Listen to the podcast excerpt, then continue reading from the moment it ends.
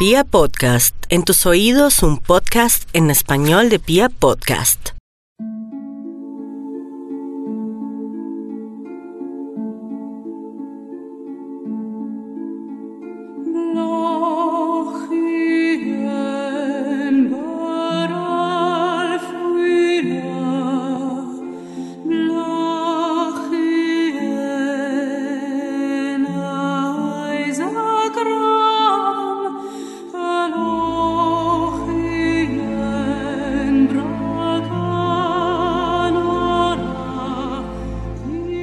La leyenda que cuando los años no se contaban todavía y la tierra apenas terminaba de formarse, Dios decidió sellar el final de su obra con la creación del hombre.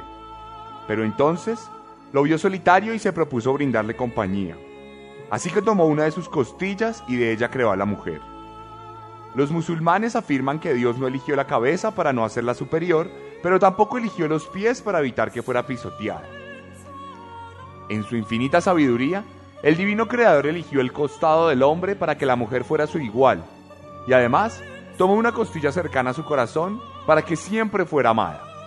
Una alegoría muy bonita que, sin embargo, nunca fue aplicada a la realidad durante los milenios que han transcurrido desde nuestro origen, porque parece que esa costilla le ha costado a las mujeres siglos enteros de subyugación por parte de un sistema patriarcal creado por los hombres. En las escrituras sagradas se encuentran decenas de mandatos contra la integridad de las mujeres. Las grandes dictaduras de la historia las han relegado a su papel como reproductoras y durante décadas fueron confinadas a los espacios limitados de una casa que estuvieron obligadas a limpiar para que sus maridos imponentes vivieran tal como la sociedad indicaba que debían vivir. Grandes persecuciones contra subversivas acusadas de brujas, violaciones masivas como motines de guerra e incontables asesinatos productos de la concepción de sus cuerpos como objetos son el resultado de una configuración misógina que hasta ahora ha comenzado a deconstruirse.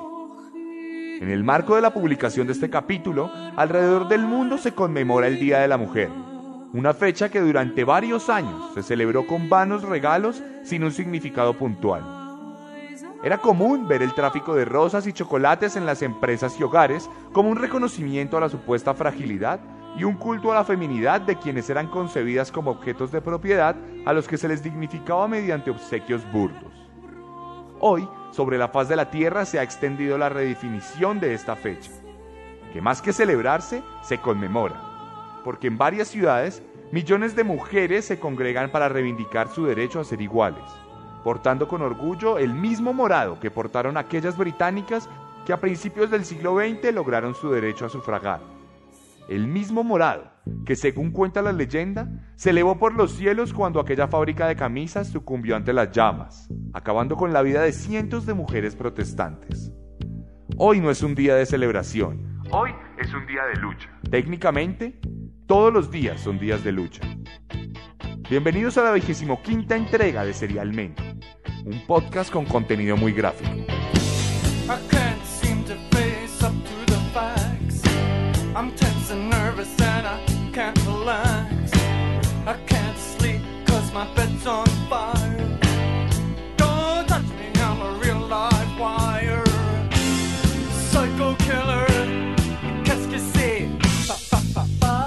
Bueno, y hoy nos pareció pertinente alterar la lista de asesinos seriales que se tiene trazada en la producción de este programa.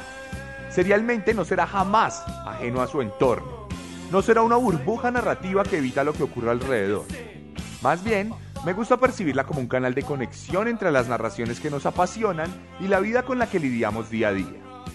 Por eso, hoy les quisimos traer una historia que de alguna forma pudiera relacionarse con las fechas que nos ocupan, Hoy les voy a contar la historia de Milena Coaglini, la viuda negra.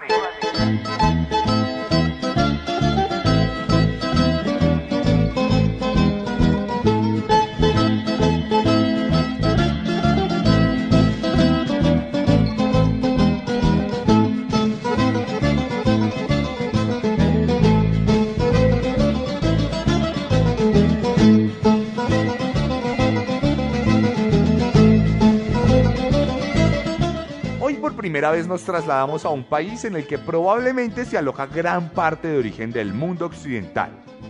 Cruzamos el Atlántico y nos dirigimos al sur de Europa, al mar Mediterráneo, allá donde durante años cruzaron flotas militares que intentaron apoderarse de la región y hoy surcan inmigrantes ilegales que quieren desligarse de la miseria a la que fueron condenados. Viajamos a la península itálica, donde Calígula dio rienda suelta a sus demonios, donde Espartaco comandó una gigantesca rebelión y donde la figura del César dirigió un mundo completamente avanzado a sus tiempos y sentó las bases para que hoy nos comportemos como nos comportamos en muchos sentidos. Las legiones levantaron el polvo del mundo entero con sus marchas coordinadas y multitudinarias. Culturas enteras sucumbieron ante el poder de Roma y aunque el auge del imperio pronto se vio superado por su propia grandeza, hoy en día todavía reconocemos la importancia histórica de Italia a nivel mundial. Allá, en esas tierras tan llenas de relatos, nació Milena Coaglini en 1957 en Broni, la provincia de Pavía, en el seno de una familia típica italiana de la época, es decir, en el seno de un hogar completamente machista y desfragmentado. Su padre era un hombre tremendamente violento como resultado de una vida dura que lo llevó al alcoholismo. En su juventud tuvo que vivir la dictadura de Mussolini y fue testigo de cómo las tropas alemanas ocupaban su país para defenderlo infructuosamente de un enemigo implacable. Creció con la concepción fascista dentro de sus venas y como tal supo entender a la mujer como un personaje secundario que vino al mundo exclusivamente a servir a los hombres y a las necesidades natalicias de la sociedad. Por esta razón, Milena, sus hermanas y su madre fueron víctimas constantes de abusos y de violencia física y psicológica. Estamos hablando de un hombre que estaba completamente acostumbrado a tratar mal a las mujeres, un hombre que llega todas las noches completamente borracho, insulta y golpea a sus hijas y mantiene relaciones sexuales no consensuadas con su esposa. Era muy normal en esa época y aún hoy en algunos lugares del mundo que se crea que la mujer es propiedad del hombre, que se crea que el esposo tiene derecho sobre el cuerpo de la mujer y aunque ésta diga no, acceda a ella carnalmente. Esto como tal es una violación, pero el padre no lo concebía como tal, el padre de Milena creía que era su derecho, como el derecho de pernada en la Edad Media, su derecho sobre el cuerpo de la mujer que poseyó el día que le puso un anillo en el dedo anular. De cualquier manera, esto no era solo el pensamiento del hombre, era más bien un pensamiento construido socialmente, porque la madre de Milena también tenía esta concepción, también entendía que aunque ella no quería tener sexo, su marido podía decidir por los dos. Luego en su cabeza no se configuraba una violación, sino el simple cumplimiento de un deber. La violencia fue una constante en la juventud de Milena, quien asimiló el abuso como la única realidad plausible, aunque en su corazón se alojara la semilla del rencor, desde muy temprana edad.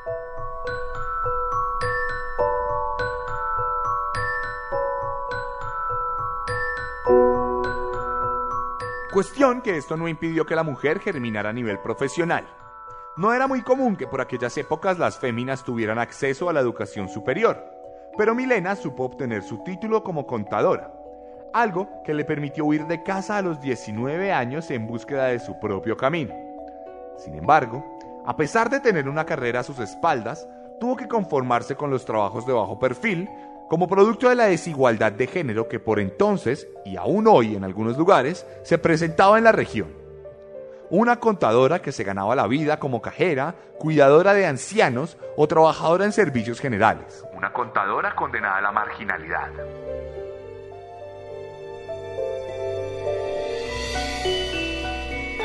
De cualquier manera, en este punto de su carrera, la vida parecía sonreírle a Milena porque poco tiempo después de independizarse, conocería al que sería el hombre de su vida, Enrique.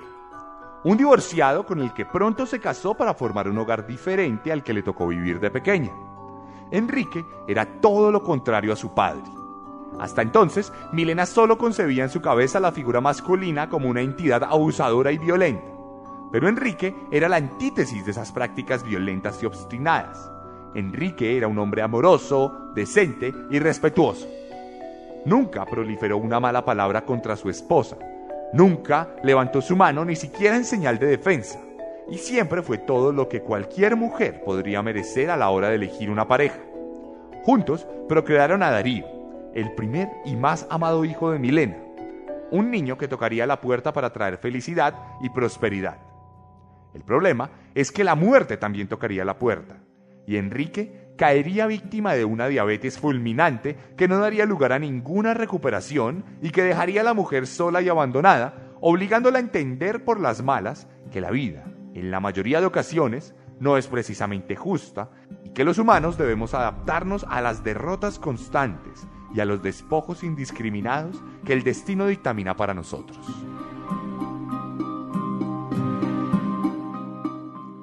Milena había conocido otro paradigma. Había entendido que no todos los hombres son abusadores, que no todos entienden a la mujer como un objeto de segunda categoría y que existen allí afuera personas decentes que dimensionan la equidad de género y la reivindicación de la igualdad de las personas ante los ojos de la sociedad. Milena conoció la plenitud solo para que le fuera arrebatada luego de un corto idilio que la hundió aún más en la miseria moral y sentimental. Entonces, Coaglini entró en depresión. No podía ver a su hijo porque le recordaba a su esposo muerto y la relación se fragmentó ligeramente. No podía mantenerse en sobriedad porque la lucidez de su mente le hacía pensar en cada caricia, cada beso y cada abrazo de aquel hombre y le carcomía la mente al punto de llevarla a la locura. Entonces, Milena comenzó a probar el licor y sintió la necesidad de emborracharse casi a diario para letargarse y pasar el tiempo sin pensar en todas sus memorias. Los tiempos oscuros volvían a su vida, esta vez para quedarse hasta el final de sus días.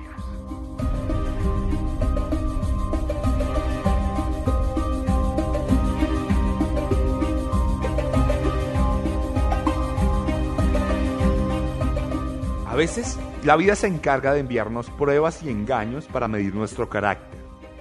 A veces se nos incluyen historias con fines siniestros y resultamos inmiscuidos en espirales de mentira y violencia. Eso le pasó a Milena, pues luego de mudarse y volver a empezar en otro pueblo, conoció a Mario Fogli, un aparente galán que supo conquistarla con mimos y buenos tratos que se esfumarían en cuanto ella diera el sí y se fundieran en matrimonio el segundo de Milena y el punto definitivo en el futuro quiebre de su carrera psicopática. Aquí tenemos dos fuentes de información sobre la vida del matrimonio de Milena con este señor. Tenemos, en primer lugar, una teoría que habla de ella como una mujer completamente celosa, tóxica, violenta e invasiva. Esta versión ha estado plasmada en algunos de los relatos sobre Milena porque busca, de alguna manera, justificar la violencia que más adelante fue perpetrada contra ella. En cambio, en otra de las fuentes se habla de que él es un tipo horrible, de que por naturaleza es una persona violenta que subyuga completamente a Milena. ¿Cuál de las dos versiones es real? Tenemos solo la versión de ella, en la que habla de todo lo que había pasado al interior de la casa, de toda la violencia, de todo el control que ejercía este hombre sobre ella y de la inestabilidad económica que marcaba muchos patrones de comportamiento frustrado de aquel hombre. Lo que sí sabemos es que Mario, quien era conductor de camión, perdió su trabajo de manera definitiva y se convirtió en un nómada laboral sin ningún tipo de estabilidad. Juntos tuvieron dos hijos, y esto, lejos de unirlos, los convirtió en auténticos enemigos en las inmediaciones del hogar, donde se presentaban toda clase de abusos y violencia física y psicológica. Tenemos los mismos episodios que Milena vivió de pequeña. Su padre la golpeaba, su padre abusaba de su madre, y en este caso, la vida con Mario no era precisamente sencilla. La vida con Mario era parecida a la vida de su madre. Ella estaba reviviendo aquellos traumas, estaba reviviendo aquellos escenarios y aquellas escenas en las que siempre era retratada como una víctima por las manos de su victimario. Como resultado de la inestabilidad laboral de Mario, Milena consiguió un trabajo para ayudar en los gastos de la casa y a solventar algunas deudas que su esposo había contraído años atrás. Aprovechando su experiencia como nana enfermera, atendió el aviso de un adulto mayor Justo de la Poza, un hombre de 83 años que buscaba una mujer que lo cuidara en su vejez. El pago era bueno y los horarios no eran considerablemente difíciles, por lo que Milena se presentó y obtuvo el trabajo rápidamente. Por esta misma época, la mujer decide separarse ante los maltratos constantes de su marido, por lo que el trabajo le resulta perfecto para sus planes de nueva independencia. Encontramos un escenario de amistad y de felicidad en el trabajo de Milena. Un hombre cándido, un hombre pacífico, un anciano ingenuo, un anciano indefenso, débil, frágil, que de alguna u otra manera gana la confianza de esta mujer. Él es muy gentil con ella, permite que le ayude muy tranquilamente, no la insulta o no la ordena de maneras particulares de ninguna forma, y entonces ellos establecen un vínculo. Ella en algún momento le manifiesta sus dificultades económicas y él muy tranquilamente le presta 4 millones de liras. Recordemos que la lira era la moneda italiana antes de que el euro se instaurara en todo el continente antiguo. Y el caso es que aquí llegaría la verdadera transformación. Porque luego de prestarle el dinero, el hombre siente que posee a la mujer, siente que tiene algún derecho sobre la mujer. Se pone en una posición de poder que aprovecha para tener sexo en este caso. Entonces, Justo aprovecha que le deben dinero y empieza a cobrarlo.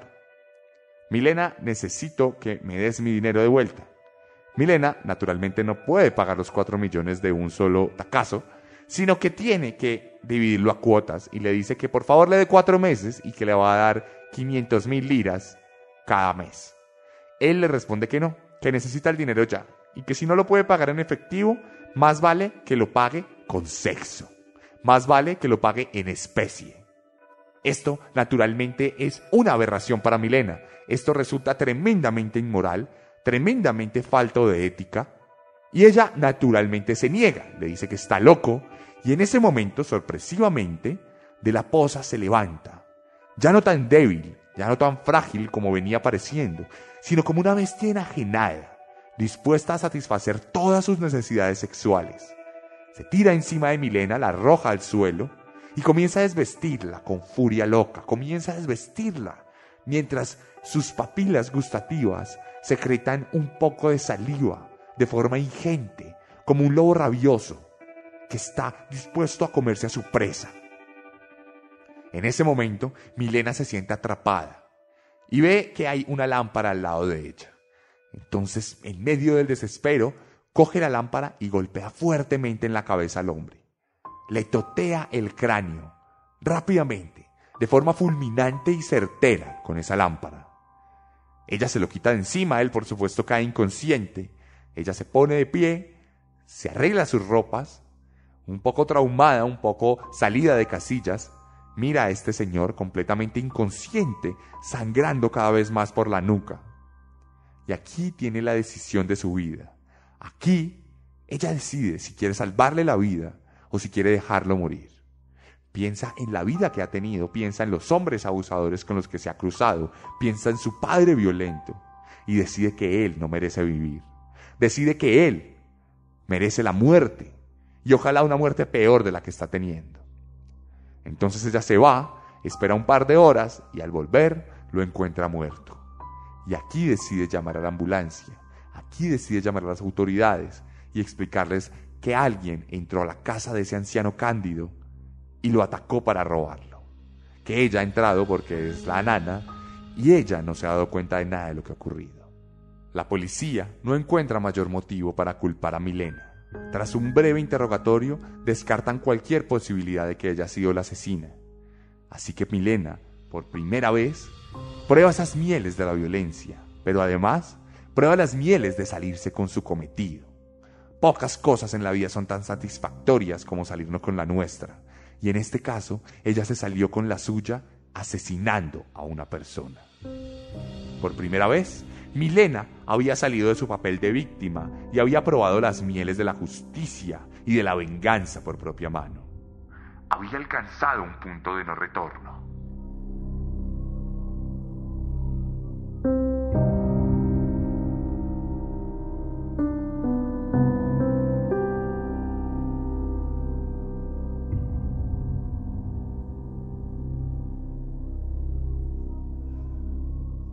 Empoderada por la enajenación, Milena decidió vivir con Mario ante las insistencias del hombre.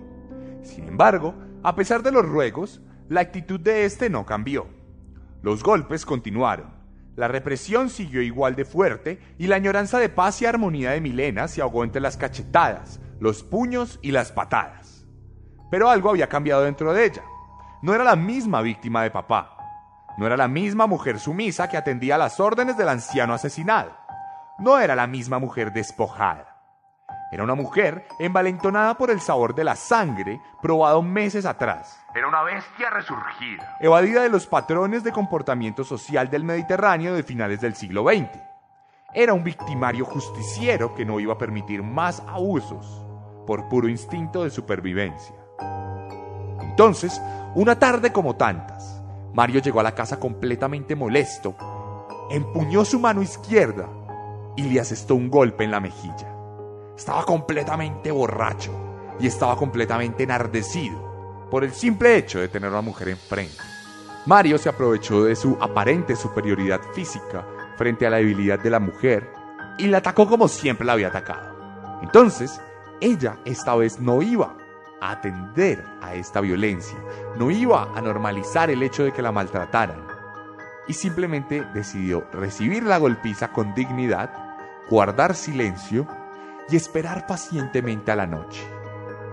Tic-tac, tic-tac. Pasaron los minutos, pasaron las horas. La noche se apoderó del día en el que había sido golpeada por última vez por ese tal Mario. Y entonces Milena se acostó en la cama, esperó a que su marido durmiera y cuando lo vio en el más profundo letargo, se dispuso a amarrarlo al borde de la cama. Tomó delicadamente sus brazos pasó una cuerda alrededor de sus muñecas y lo amarró. Hizo lo mismo con las piernas. Y en ese momento, el hombre despierta. El hombre la mira y se asusta porque ya no tiene su posición dominante. Ella lo mira con recelo. Sus ojos tienen las pupilas completamente dilatadas. No por alguna droga, no por algún tipo de alcohol, no, por la dicha de por fin cobrar venganza. Lo mira en silencio. El hombre intenta gritar y en ese momento ella toma un joyero que estaba en la mesa de noche, levanta el joyero y lo baja súbitamente. La cara de Mario está completamente destruida. Su nariz se ha fracturado. Sus fosas nasales emanan grandes cantidades de sangre y su boca tiene un sabor a metal oxidado. El hombre sabe que está en condición de debilidad. Y la mujer sabe que es momento de seguir y no parar nunca jamás. Entonces toma una de las sábanas y la enrolla en el cuello de Mario y comienza a apretar lenta pero fuertemente hasta que Mario pierde el conocimiento. Sus ojos se brotan, su cara se vuelve morada, su lengua se inflama. Ha sido estrangulado por su esposa, ha sido estrangulado por la madre de sus dos hijos ha sido asesinado por aquella mujer que creía amar, o por lo menos que creía poseer. Entonces Milena se sienta a verlo. Milena lo mira, totalmente acabado, y lo único que decide es enrollar su cuerpo ensangrentado en unas sábanas que se tornaron carmesí de repente. Ella no quiere que sus hijos vean el cadáver de su padre y entonces toma el cuerpo y lo lleva al balcón y encima de este pone muchas bolsas de basura. El cuerpo ha sido escondido. Milena se sentó en la cama, en silencio, y pensó en lo que había hecho. Matar no es un impacto menor en la vida de alguien. Salvo que seas un psicópata completamente consumado, el proceso de matar implica una alteración de todos los pilares de moral y la ética que alguna vez se forjaron en las primeras etapas de nuestra sociedad. En muchos sentidos, es una reestructuración de cómo nos percibimos en el marco de lo social nuestra posición dentro de una comunidad y nuestro valor como entes religiosos. Todo esto pasaba por la mente de Milena mientras miraba la montaña de bolsas fuera de su habitación. El problema es que además de sentirse contrariada por todo lo que un asesinato deliberado implica, su sensación de poder siguió creciendo. Sus propias reivindicaciones se hicieron más fuertes y la violencia se vio como una luz entre tanta oscuridad. Pero entre las tinieblas había algo de culpa. Así que Quaglini decidió tomar el teléfono y llamar a la policía. ¿Policía? Maté a mi esposo.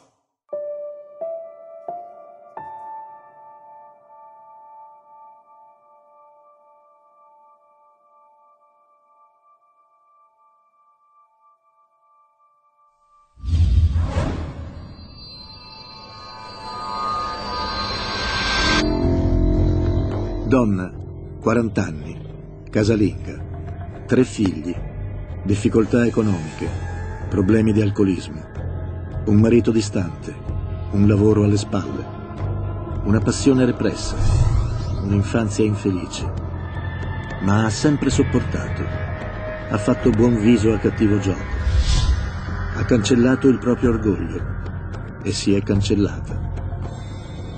Poi, 25 ottobre 1995, uccide per la prima volta. È il suo atto di ribellione. Da quel giorno in poi non sarà più disposta a sopportare.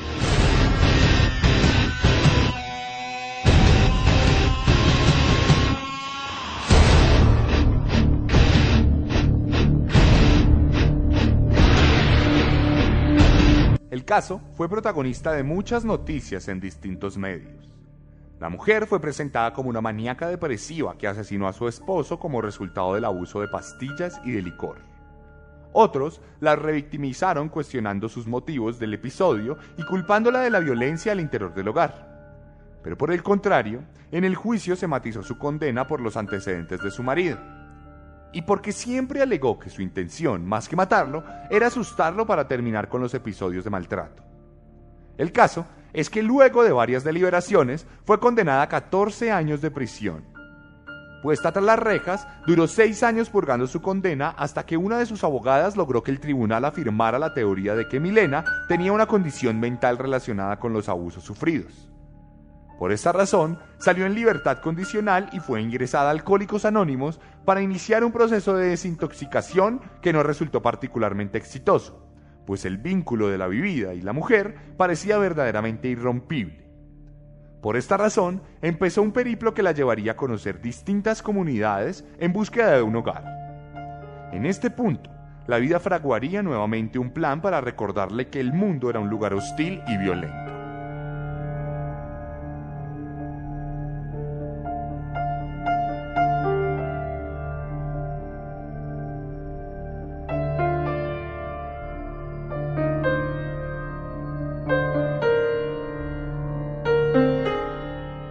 En uno de esos recorridos por diferentes barrios italianos, Milena conoció a un ex carabinero, un miembro retirado de la policía que fue gentil con ella las primeras horas y que le ofreció hospitalidad cabal y franca, sin ningún tipo de condición aparente.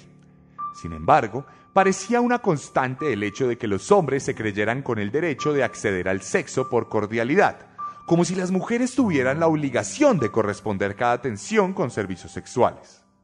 Tan solo dos días después de que el carabinero abriera las puertas de su casa, intentaría tener sexo con ella, aun cuando no era consensuado. Lo que devino en un intento de violación auténtico se saldó con la huida de Milena, quien se volvió a chocar con la figura abusiva de un hombre, reforzando sus traumas e incitándola nuevamente a la violencia. De cualquier manera, este ex policía saldría indemne de la situación, dada la condición de vulnerabilidad de la víctima y su posición de poder como miembro de las fuerzas estatales. Por otro lado, Milena resolvería buscar un compañero de apartamento para minorar sus gastos, por lo que buscaría anuncios en el periódico hasta toparse con el nombre de Angelo Porello, en un pequeño clasificado que decía, Soy divorciado, 53 años, busco pareja, convivencia y veremos lo demás. En la fotografía, el hombre parecía particularmente inocente y amable, por lo que Coaglini se animó a llamar y enviar correspondencia y obtuvo su espacio en la casa de Angelo. La convivencia resultó bastante mejor de lo que la mujer esperaba. Angelo no era un mal tipo, aparentemente. Era respetuoso con ella y atendía sus muestras de cariño sin reticencia. Milena no estaba necesariamente enamorada, pero había encontrado una zona de confort mucho más tranquila y pertinente que lo que había tenido que lidiar en el pasado. No obstante, ese escenario de comodidad se esfumaría una tarde cuando sola en casa se dispusiera a revisar las estanterías privadas de su compañero para descubrir con horror un expediente en el que se le consignaban de manera oficial los antecedentes por pederasta y delitos sexuales contra menores de edad. Aquel hombre con el que había decidido convivir era un auténtico monstruo que había purgado varios crímenes repugnantes de forma reiterada.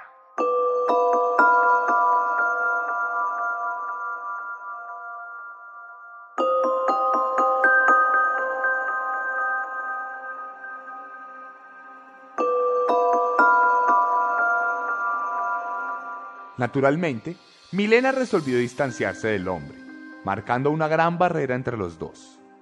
La cercanía que habían logrado se esfumó y de nuevo parecían dos desconocidos. Quaglini pensó en que ella también tenía crímenes a sus espaldas, pero nunca jamás contempló compararse con un pederastra. Al final, sus asesinatos habían resultado del maltrato sistemático de dos hombres, mientras que los niños eran criaturas inocentes que no habían hecho nada para merecer que un monstruo abusara de ellos. Esta distancia desataría la verdadera esencia de Angelo, pues ante los rechazos de Milena, el hombre se convirtió en un auténtico monstruo, incapaz de recibir un no como respuesta. Cada vez que ella lo evitaba, él reaccionaba golpeándola y atacándola de muchas formas. Hasta que llegó un punto en el que la violó tres veces.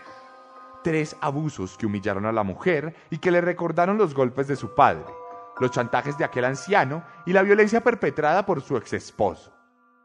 Un nuevo episodio de violencia de género azotaba la vida de la mujer, por lo que resolvería no volver a ser víctima y sin importar las consecuencias, maravillarse con la sensación de darle su merecido a su victimario.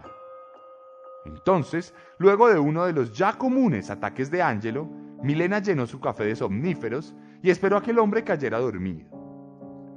Cuando lo vio completamente desmayado, resolvió desnudarlo, tranquilamente, y luego lo llevó a la tina.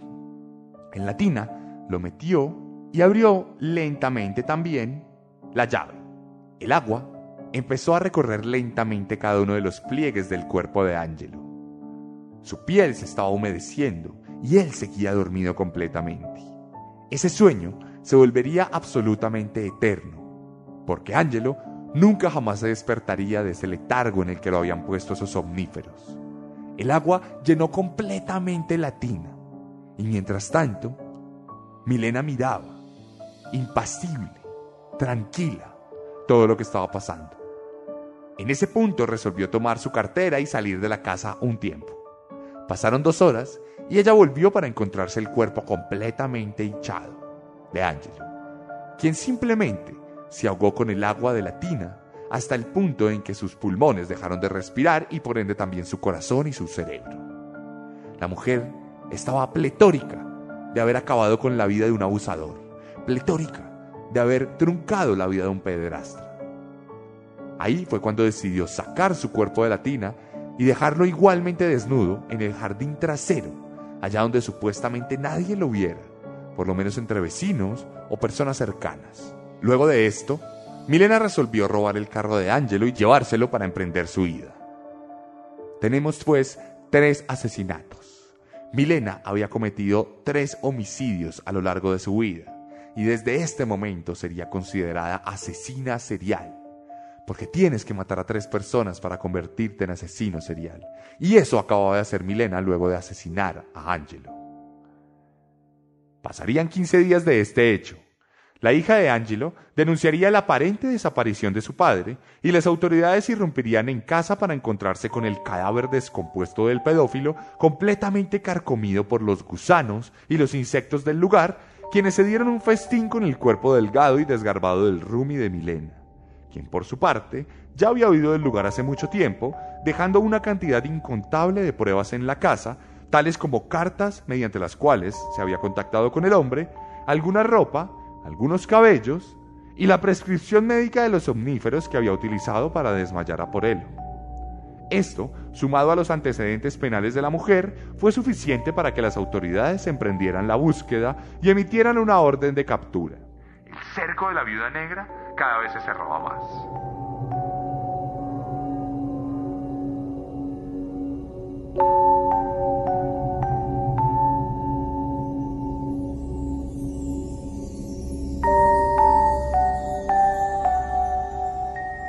Días después, Milena fue capturada justo cuando conducía el coche de Angelo, por lo que ya fue innegable su participación en el homicidio.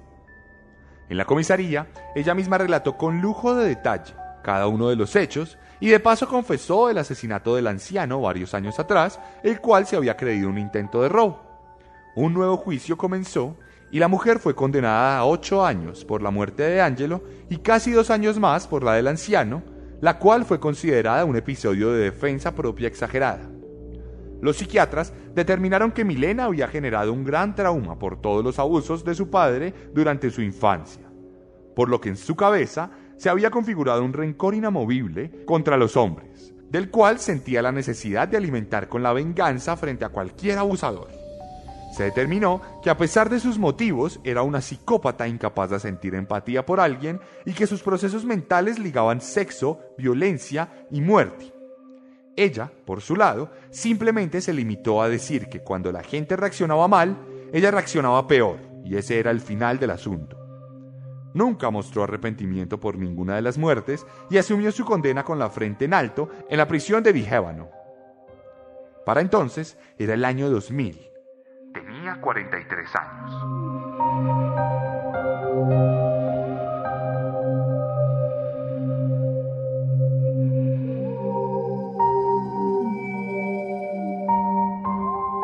Tras las rejas, Milena dio verdaderas muestras de redención. En su caso, pasó lo que suele ocurrir con los psicópatas. Entró en un periodo de reposo en el que no dio ninguna pista de sufrir algún tipo de trastorno. Era una prisionera ejemplar y comenzó a dedicarse a la pintura a tal punto que dejó una pequeña obra en su celda. Los psiquiatras veían verdaderos procesos y comenzaron a entender que, en medio de los asesinatos, ella nunca había dejado de ser una víctima, por lo que es posible que no se tratara del típico caso de asesinos seriales. De cualquier manera, el infierno se había desatado en la mente de la mujer mucho tiempo atrás. Y mientras pasaban los días de pintura y redención, lo cierto es que cada noche era una sensación de sufrimiento para Coaglini, quien resolvió finalmente tomar una sábana de su cama, amarrarla en la parte superior de su closet y colgarse hasta morir asfixiada a las 2 de la mañana del 16 de octubre de 2001. A los pies de su cuerpo dejó una pequeña nota.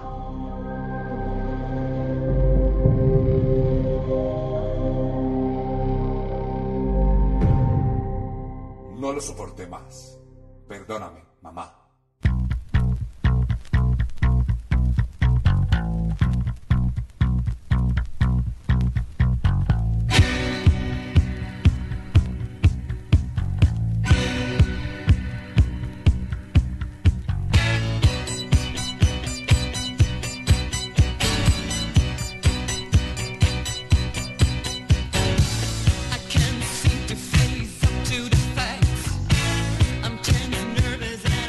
La historia que les acabo de contar puede ser la historia de cientos de miles de mujeres alrededor del globo terráqueo. Por momentos, pudiera parecer que estoy justificando los actos de Milena o que de alguna forma aplaudo que se haya convertido en una asesina serial. De ninguna manera. Simplemente quise matizar los discursos que se generan alrededor de la violencia en estos casos. Para que nos hagamos una idea, como ya lo sugerí anteriormente, en este capítulo buena parte de la prensa revictimizó a la mujer, culpándola en buena medida de sus males. Es lo mismo que suele pasar en muchos casos en los que hay violencia de género. Una violación debe ser que ella estaba vestida de forma provocativa. Un asesinato seguro estaba en un lugar donde no debía estar a una hora indebida. Una golpiza, quién sabe qué habrá hecho para ganársela. Tengo 28 años. Cuando era niño, la sociedad era machista por naturaleza. Los comentarios misóginos eran chistes. Como sociedad, mandábamos a las mujeres a la cocina y las juzgábamos por su condición reproductiva. Nos concebíamos como exitosos casanovas si nos acostábamos con varias, mientras que a ellas, por hacer lo mismo, las considerábamos prostitutas.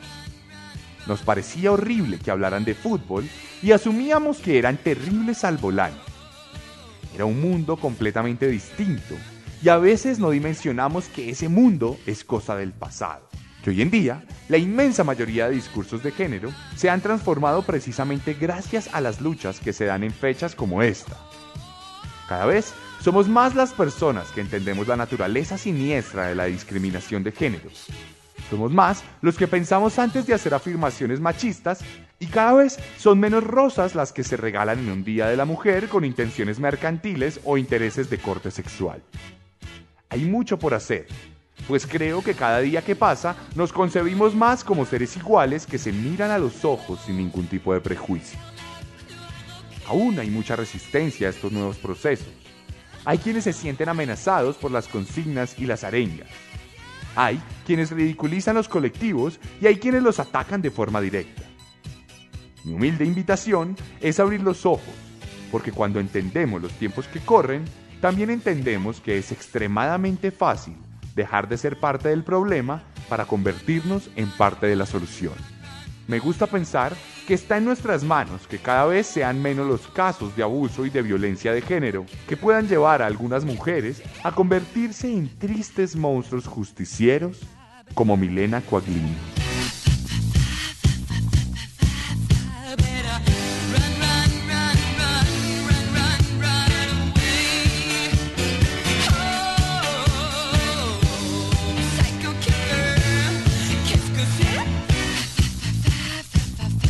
Y esta fue la historia de Milena Coaglini, la vigésimo quinta entrega de Serialmente en Pia Podcast. Si quieren ver imágenes sobre esta asesina, pueden entrar a mi perfil de Instagram, arroba el arracadas, arroba el raya al piso, raya al piso, arracadas. Allí se van a encontrar una publicación que va a tener como protagonista a esta mujer.